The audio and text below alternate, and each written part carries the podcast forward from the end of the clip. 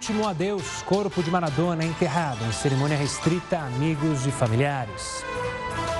Bolsonaro diz ao Supremo que não vai depor no inquérito que apura suposta influência na Polícia Federal. Brasileiros estão vivendo mais, pelo menos é o que diz nova pesquisa do IBGE. E ainda, consumidores se preparam para Black Friday. Você vai ver quais são os critérios para os descontos.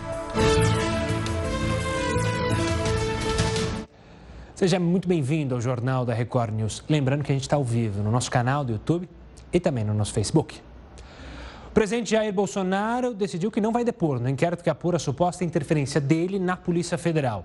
O não comparecimento foi informado pela Advocacia Geral da União em um documento enviado ao ministro do Supremo Tribunal Federal, Alexandre de Moraes. A AGU pediu que o inquérito seja encaminhado à Polícia Federal para a elaboração do relatório final. O inquérito investiga as acusações feitas pelo ex-ministro da Justiça, Sérgio Moro, após deixar o governo. E aumentou o número de empregos com carteira assinada em outubro. É o quarto mês seguido de alta. Foram abertas quase 395 mil vagas formais em outubro. De acordo com o Ministério da Economia, o resultado reforça a retomada do emprego após os efeitos da pandemia. Os setores que mais criaram vagas foram os de serviços, o comércio, a indústria e a construção civil, com destaque para os estados de São Paulo, Minas Gerais e Paraná. O governo do Rio vai ter que dar explicações ao Supremo Tribunal Federal sobre as operações realizadas durante a pandemia. A gente vai até o Rio conversar com o repórter Pedro Paulo Filho, direto da Cidade Maravilhosa, para saber o que motivou esse pedido. Uma boa noite, Pedro. Oi, Gustavo, boa noite para você, boa noite a todos. Olha, o Supremo Tribunal Federal quer saber a motivação dessas operações realizadas aqui no estado do Rio de Janeiro entre agosto e outubro. Isso porque, em agosto, o, a maioria do STF decidiu por suspender as operações policiais em todas as regiões aqui do estado do Rio de Janeiro durante a pandemia.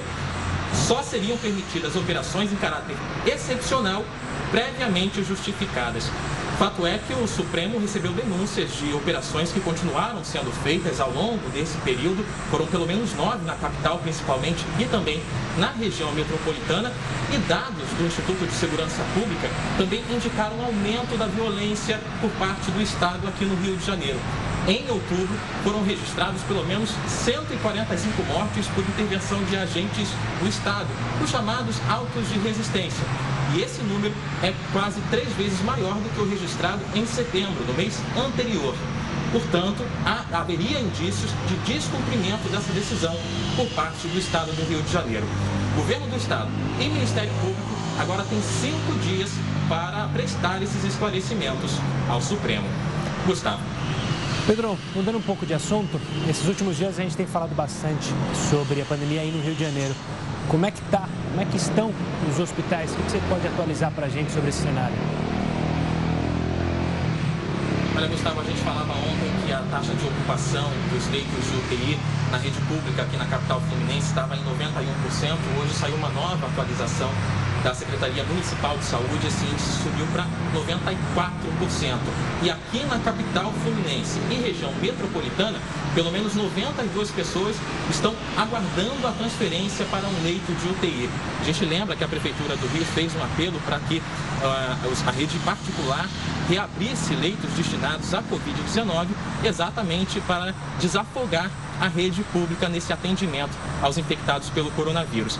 E falando sobre aí uma prevenção, o Tribunal de Justiça do Rio decidiu hoje suspender a liminar que determinava a volta às aulas, aulas na cidade de Niterói, na região metropolitana do Rio.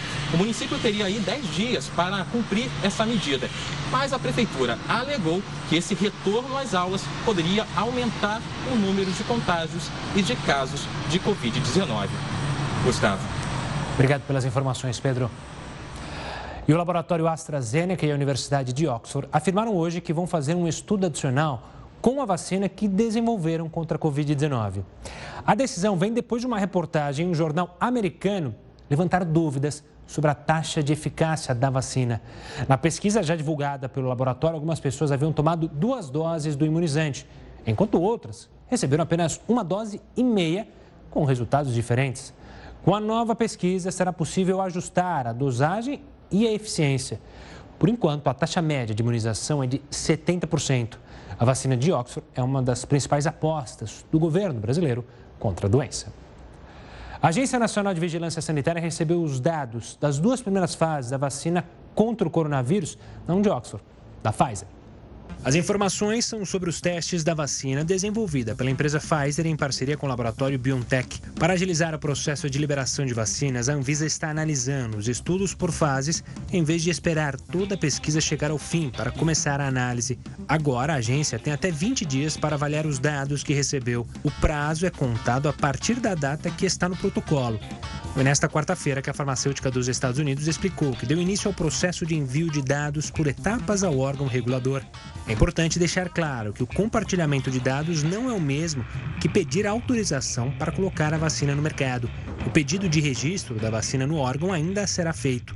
De acordo com a empresa, a vacina apresentou 95% de eficácia na terceira fase de testes e não teve efeitos colaterais graves.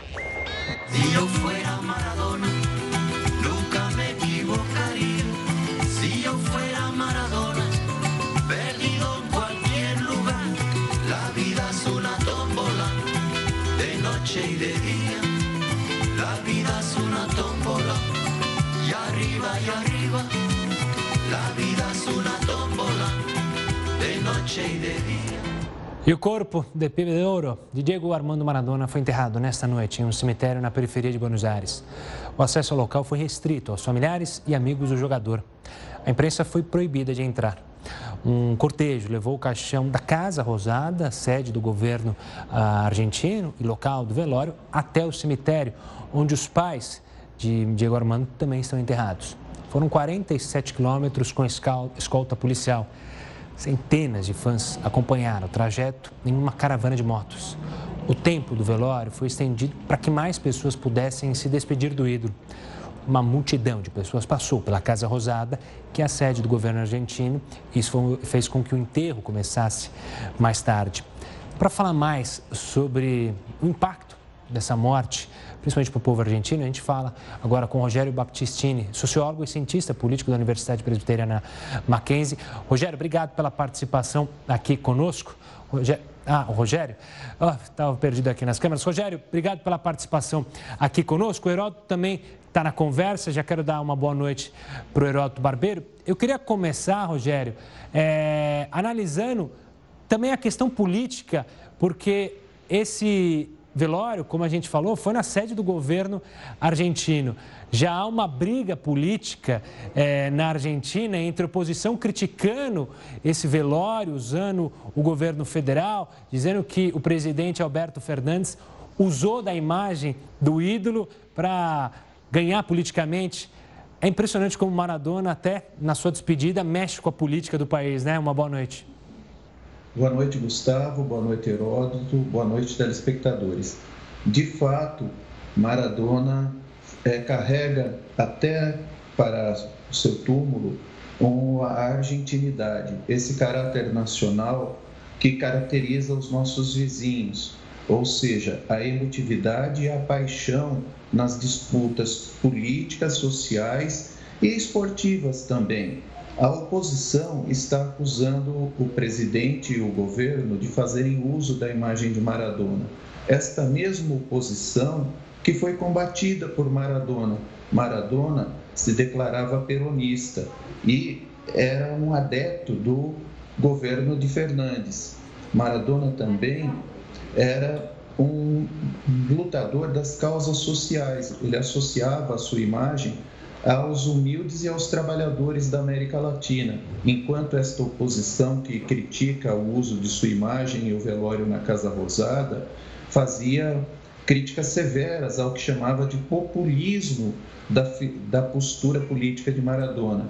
A Argentina é contraditória e a argentinidade, esse caráter nacional, é afeito a esses arroubos. Os argentinos continuam polarizados, eles vêm de uma disputa eleitoral que foi muito acirrada, muito polarizada e não saíram da polarização. Até a pandemia tem gerado protestos de, dos opositores e dos governistas. A morte de Maradona é mais um capítulo dessa polarização argentina. Vou chamar o Heródoto para participar da nossa conversa e, claro, dar uma boa noite, Heródoto. Olá, Gustavo. Olá, Rogério. Rogério, eu queria que você explicasse um pouco para o pessoal que está nos acompanhando esse fenômeno dos argentinos terem grandes ídolos. Eu acho que o mundo inteiro voltou a lembrar de Evita Perón. Tivemos até uma ópera rock em homenagem a ela, Don't Cry For Me Argentina, que todo mundo acompanhou. O próprio Juan Domingo Perón é outro homem que desperta paixões terríveis de um lado do outro na Argentina. E agora nós temos também o Maradona. O que, que, o que, que leva né, o povo argentino a essa idolatria de alguns heróis nacionais, e o último agora é o Maradona? Isso faz parte da formação do nacionalismo argentino, que aliás é muito forte. Exatamente, Heródoto. De certa forma, faltou incluir nessa lista que você citou é, Gardel. É, Maradona se enquadra numa lista de mitos argentinos que começa talvez com Gardel, que não era argentino, era uruguaio, mas é reivindicado pelos argentinos, passa pelo Juan Domingo Perón, pela Evita, é, a mãe dos descamisados, chega até ele Maradona. E esse fenômeno, que é qualificado na literatura como populismo, tem a ver com uma sociedade que é estratificada de forma muito desigual e brutal. Há uma aristocracia na Argentina e um povo humilde e trabalhador que não consegue se encontrar com essa aristocracia. As instituições da democracia na Argentina não funcionaram perfeitamente ao longo do século XX para canalizar as aspirações populares e para diminuir as distâncias entre os setores. Então, no imaginário popular, certos líderes encarnam uma mística de relação direta para resolver o ressentimento e as frustrações dos de baixo. Maradona agora se enquadra nesse panteão místico dos líderes populares que, na ausência de institucionalidade democrática numa sociedade muito desigual, falariam a língua do povo, resolveriam com a sua ação aquilo que as instituições e a vida não resolvem. Rogério, eu quero pegar essa linha de pensamento ainda, você citou Gardel, esses grandes ícones da cultura argentina e da história argentina, parece que eles só morrem fisicamente. É, o Gardel tem uma frase conhecida na Argentina que eles gostam de usar, dizendo que cada vez ele canta melhor. Ou seja, dando vida ainda a Gardel. A mesma coisa acontece com Che Guevara, com Perón, com Evita. Você acredita que agora há uma formação justamente de um novo Maradona, esse Maradona pós-vida. É, haverá uma guerra para definir quem será esse Maradona, quem terá herança de Maradona dentro da sociedade argentina? Ah, exatamente, Gustavo. Você colocou muito bem a questão. De fato, agora com a morte, Maradona entra na eternidade e vai povoar o imaginário da argentinidade, ou seja, o imaginário mítico dos argentinos. Vai, vai acontecer uma narrativa que vai ser disputada pelas diversas forças políticas argentinas e o futuro dirá qual o tamanho desse mito. A tendência dos mitos argentinos, dos mitos políticos e sociais, é só crescer com o passar do tempo. E isso é uma realidade que nós assistimos ao longo do século XX. Heródoto, te chamo também para mais uma vez participar conosco. 1982, a Argentina tentou tomar de volta as Ilhas Falkland, que os ingleses chamam de Falkland, os argentinos chamam de Malvinas. E a Argentina foi fragorosamente derrotada. Aliás, ela mexeu com um país que é simplesmente uma das cinco maiores potências do mundo, é potência nuclear, que é a Grã-Bretanha, o Reino Unido. Foi fragorosamente derrotada, né? umas ilhas abandonadas lá no meio do Oceano Atlântico. Bom, isso foi em 82. Em 86, no México, nós tivemos aí a Copa do Mundo do México. E a Argentina então foi campeã. E a grande vitória, mais do que ganhar a Copa do Mundo, né, aquela foto famosa que a gente já mostrou aí do Maradona beijando a, a, a Copa do Mundo, foi a vitória da Argentina contra a Inglaterra no jogo. Me salvo engano, foi nas quartas de final desse, desse campeonato. Quer dizer, o, povo argentino, de uma forma geral, entendeu o seguinte: Perdemos as Malvinas, mas nós devolvemos a derrota à Grã-Bretanha quando os derrotamos na Copa do Mundo de 1986. Será que é essa realmente a leitura que os argentinos fazem? Ou será que é porque nós outros não somos argentinos, fazemos essa leitura? Não, Heródoto, os argentinos fazem essa leitura. Hoje mesmo eu conversei com uma amiga de Mendonça, uma publicitária, e ela se lembrou do, do evento das Malvinas. Em, durante o governo da junta militar, Maradona estreou. Maradona estreou num dia de 76, num jogo perdido entre Argentinos Júniors e Tadieres de Córdoba, numa quarta-feira. Ele tinha 15 anos, 16 incompletos, 15 anos e 11 meses. Naquela ocasião, jogando pelo Argentino Júnior, Maradona já fazia história jogando com a camisa dos rubros. Argentino Júnior é um clube que foi formado por trabalhadores humildes ligados à seção do Partido Socialista, que enfrentava a ditadura talvez mais sanguinária da América Latina naquele período dos anos 70 e 80. Nós sabemos que o populismo tem uma característica. O populismo se nutre do ressentimento contra uma elite, um líder ou uma força que é inimiga do povo. A Inglaterra encarnou esse inimigo do povo argentino e Maradona foi o herói que libertou o povo desse inimigo, com um gol feito pela mão de Deus, como ficou conhecido. Maradona, então, tem todas as características épicas do herói populista e o carisma que qualifica esse herói. Num certo sentido, a ligação com a, com a Guerra das Malvinas, o jogo contra a Argentina, contra a Inglaterra e a Copa que ele deu para o povo argentino livrou e lavou o ressentimento de uma derrota de um povo sofrido. Faz a narrativa, a narrativa dos manuais de ciência política sobre o fenômeno do populismo. Professor Rogério, a gente está falando do Maradona e, e claramente é, o, o ser Maradona, o mito Maradona, ultrapassa o campo de futebol. Por isso que eu quero fazer essa pergunta. Hoje a Argentina vive uma crise enorme relacionada ao coronavírus, assim como nós, mas também vive uma crise econômica e política há anos, com problemas até na justiça americana. A morte do Maradona, justamente nesse momento, na sua visão, pode deixar até o povo ainda mais desanimado com o futuro da nação argentina? É difícil prever o futuro.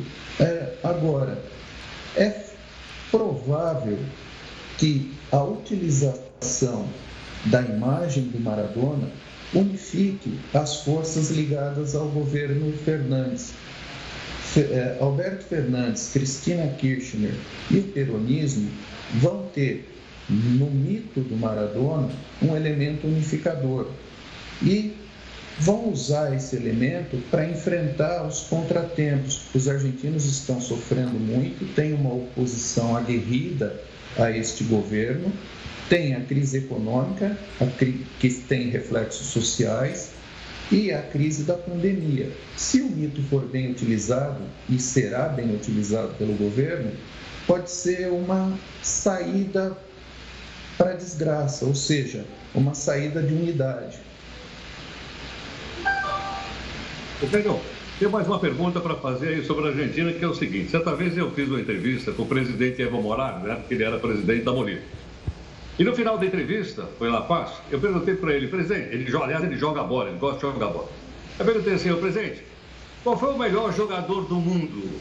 Foi o Pelé ou foi o Maradona? Rogério, você tem ideia o que foi que o, o presidente Morales respondeu? Eu não tenho a mínima ideia, mas eu creio que ele falaria algo favorável ao Maradona e ao mesmo tempo enalteceria o Pelé. Foi isso, Herói? Então, você acha que essa escolha é uma escolha quase uma solidariedade, vamos dizer, das antigas colônias espanholas, ou do fato do Maradona ser um cara de esquerda, Evo Morales também, ele dizer, não, para mim, ele me falou lá, gravado isso, né? É, o melhor jogador do mundo foi o Maradona e não Pelé. Eu creio que para quem é engajado nas causas sociais latino-americanas, é fácil afirmar que Maradona foi melhor, porque Maradona representa o povo humilde, de baixo, que corre atrás da pelota para subir na vida. Maradona corria como quando criança atrás da pelota nos, nos potreiros vilanus, nos pastos vilanus, nas pastagens vilanus. Um líder como um líder popular ligado às etnias locais como Evo Morales encontraria na figura de Maradona um elemento de unificação política e de afirmação de identitária. Então, eu creio que afirmar que Maradona foi maior que Pelé seria fácil do ponto de vista da escolha política, não do ponto de vista da escolha esportiva. Mesmo porque o nosso ídolo Pelé se absteve de tomar posições políticas contundentes, enquanto Maradona sempre tomou posições políticas contundentes a favor dos de baixo. E isso também o coloca numa categoria diferente de Pelé. Professor Rogério, obrigado pela participação aqui conosco, pela análise sobre essa perda para a nação argentina e, claro, para o futebol mundial como um todo. O Heraldo continua conosco, daqui a pouco ele volta aqui no Jornal da Record News. Uma, uma, pesquisa perdão, apontou que a maioria dos brasileiros vai gastar mais o 13º salário com novas compras do que com dívidas. E você em casa? Continue conosco, o Jornal da Record News volta em instantes. Jornal da Record de volta para falar que a Justiça de São Paulo reclassificou a investigação sobre o atropelamento e a morte da ciclista Mariana Kohler como homicídio doloso, ou seja, quando há intenção de matar. A mudança acontece após um pedido do Ministério Público que contrariou o indiciamento da Polícia Civil por homicídio culposo, quando não há intenção de matar. Com a reclassificação, o motorista José Maria da Costa Júnior pode ir a júri popular.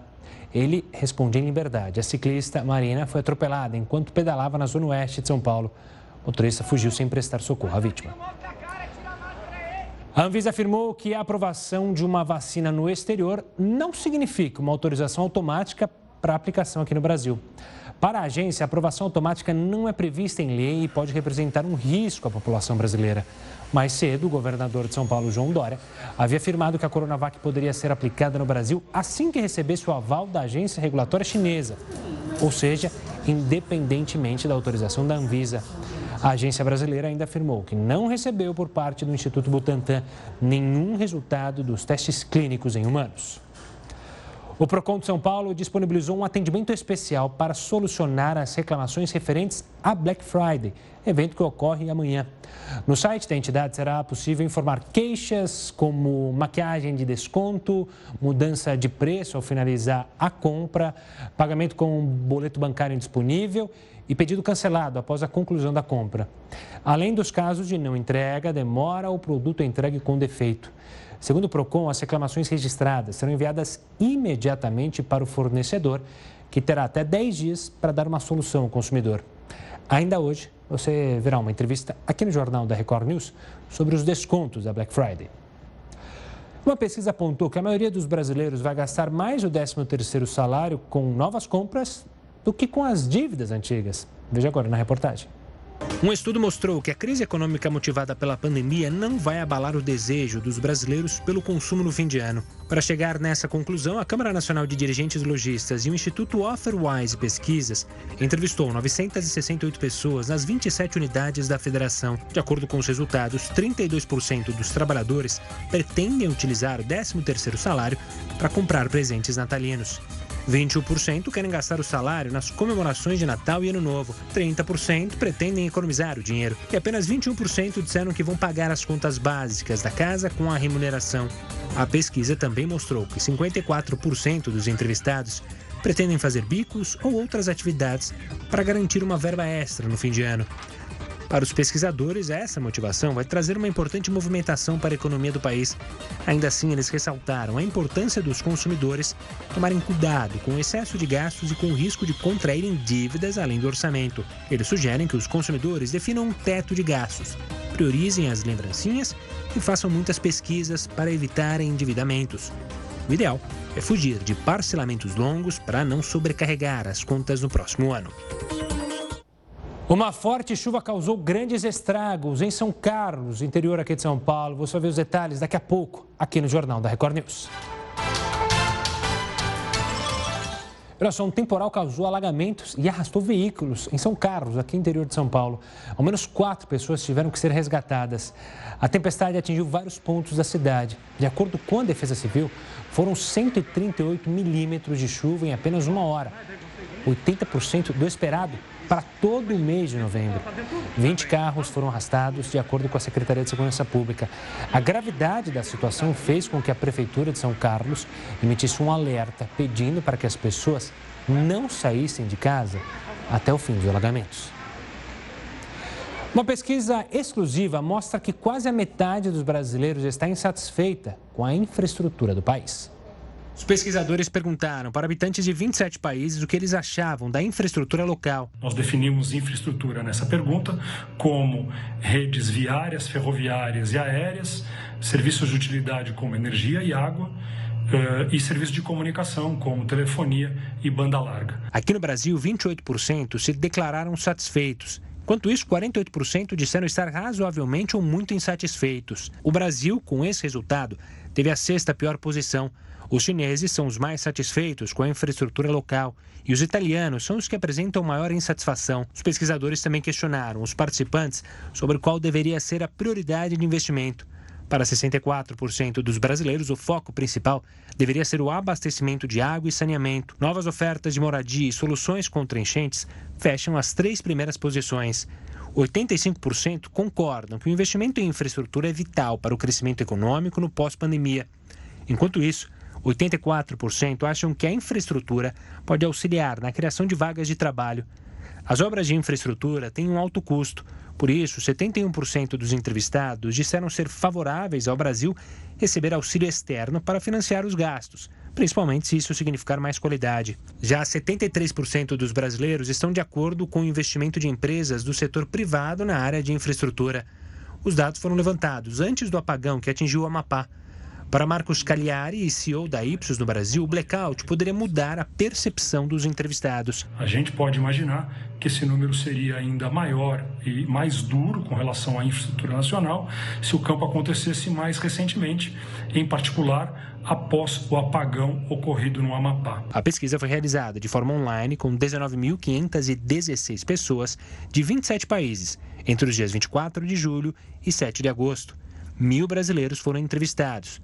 A margem de erro é de 3,5 pontos percentuais.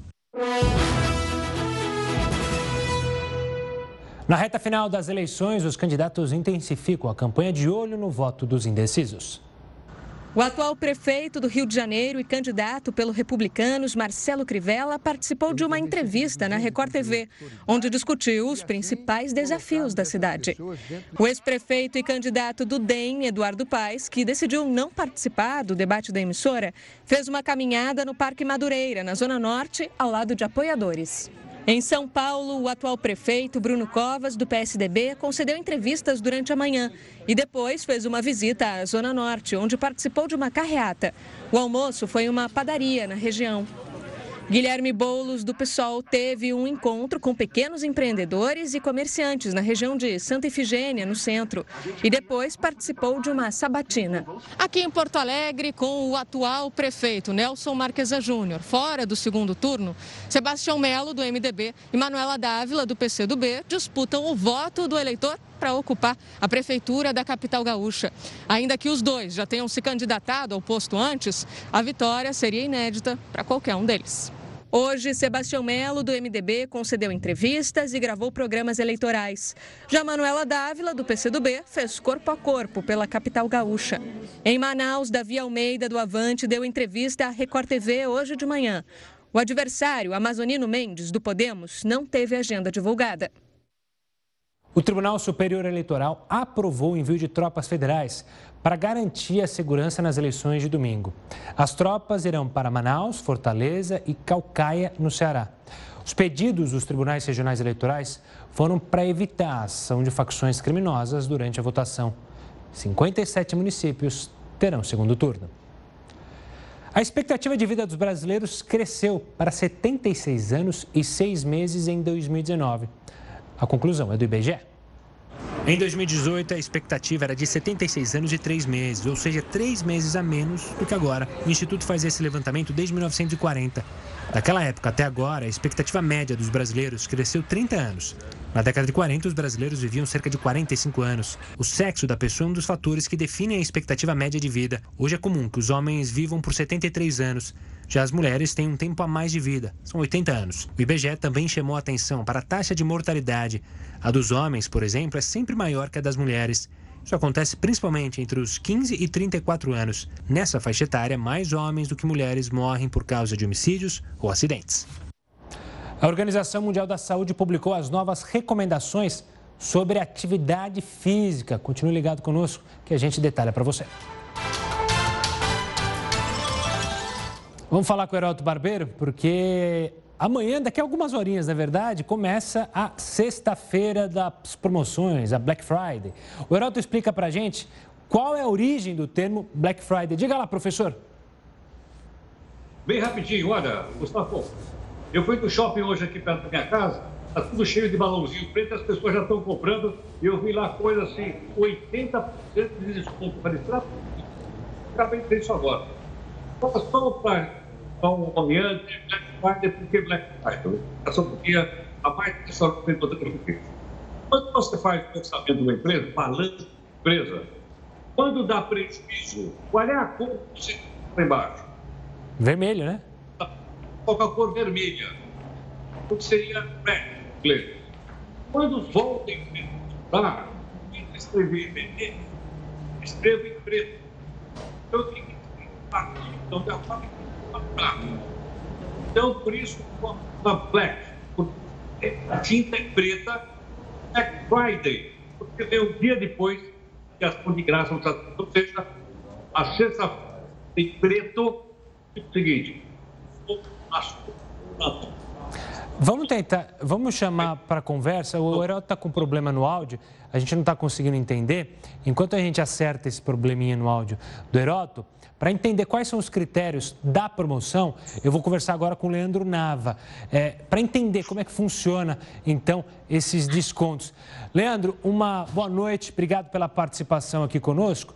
Assim como o Euroto que foi no shopping, tem muita gente que está circulando pelos marketplaces da internet na expectativa daquele produto que ela tanto quer ou que ele tanto quer entrar em promoção. Mas o bendito não entra. Por que, que é ah, o que faz a empresa entender? O Leandro Nava vai explicar para a gente, ele que é especialista em direito do consumidor e sócio da Nava Advogados. Diga lá, Leandro, uma boa noite.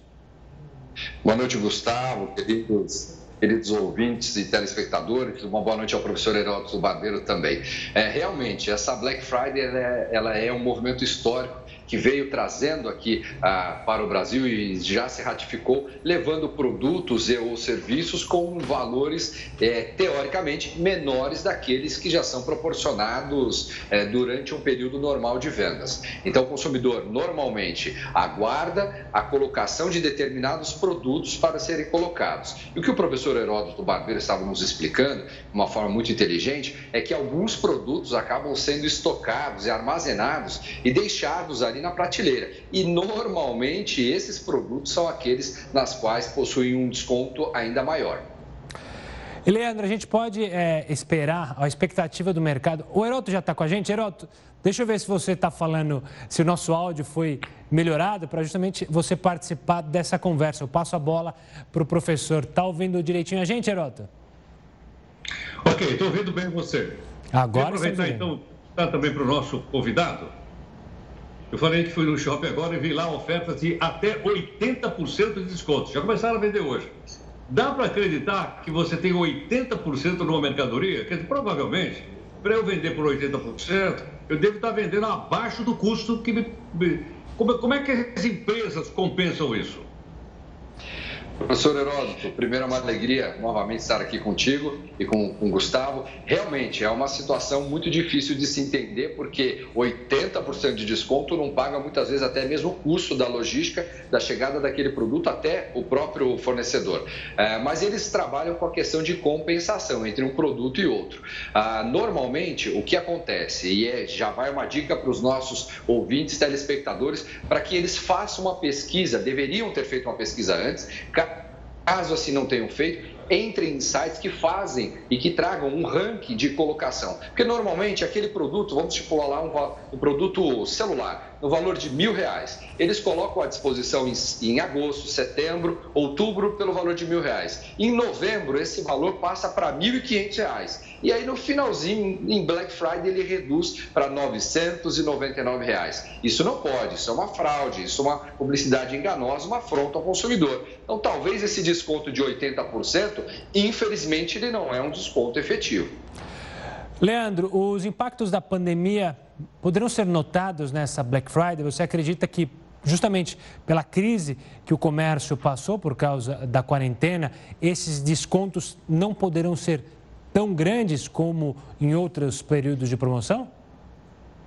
Gustavo, eu penso, na verdade, de forma diferente da forma inversa. Devido justamente à pandemia, a, a economia parada como ficamos desde o período de março até então, a, a, o desemprego aumentou muito, a redução salarial de quem estava empregado também, ou seja, o poderio do consumidor, o poder econômico do consumidor reduziu bastante. E por esse motivo, é, existe muito pouco dinheiro circulando na economia. E a partir de, desse pressuposto, o fornecedor empreendedor, o empresário, aquele que quer vender, precisa demonstrar e levar nesse período de Black Friday e também no período de final de ano, de festas natalinas, enfim, é, descontos efetivos e também uma grande forma de parcelamento. E o consumidor tem que se atentar, não comprar por impulso e também, caso faça o parcelamento, verifica nas suas questões particulares aí se realmente caberá no seu orçamento.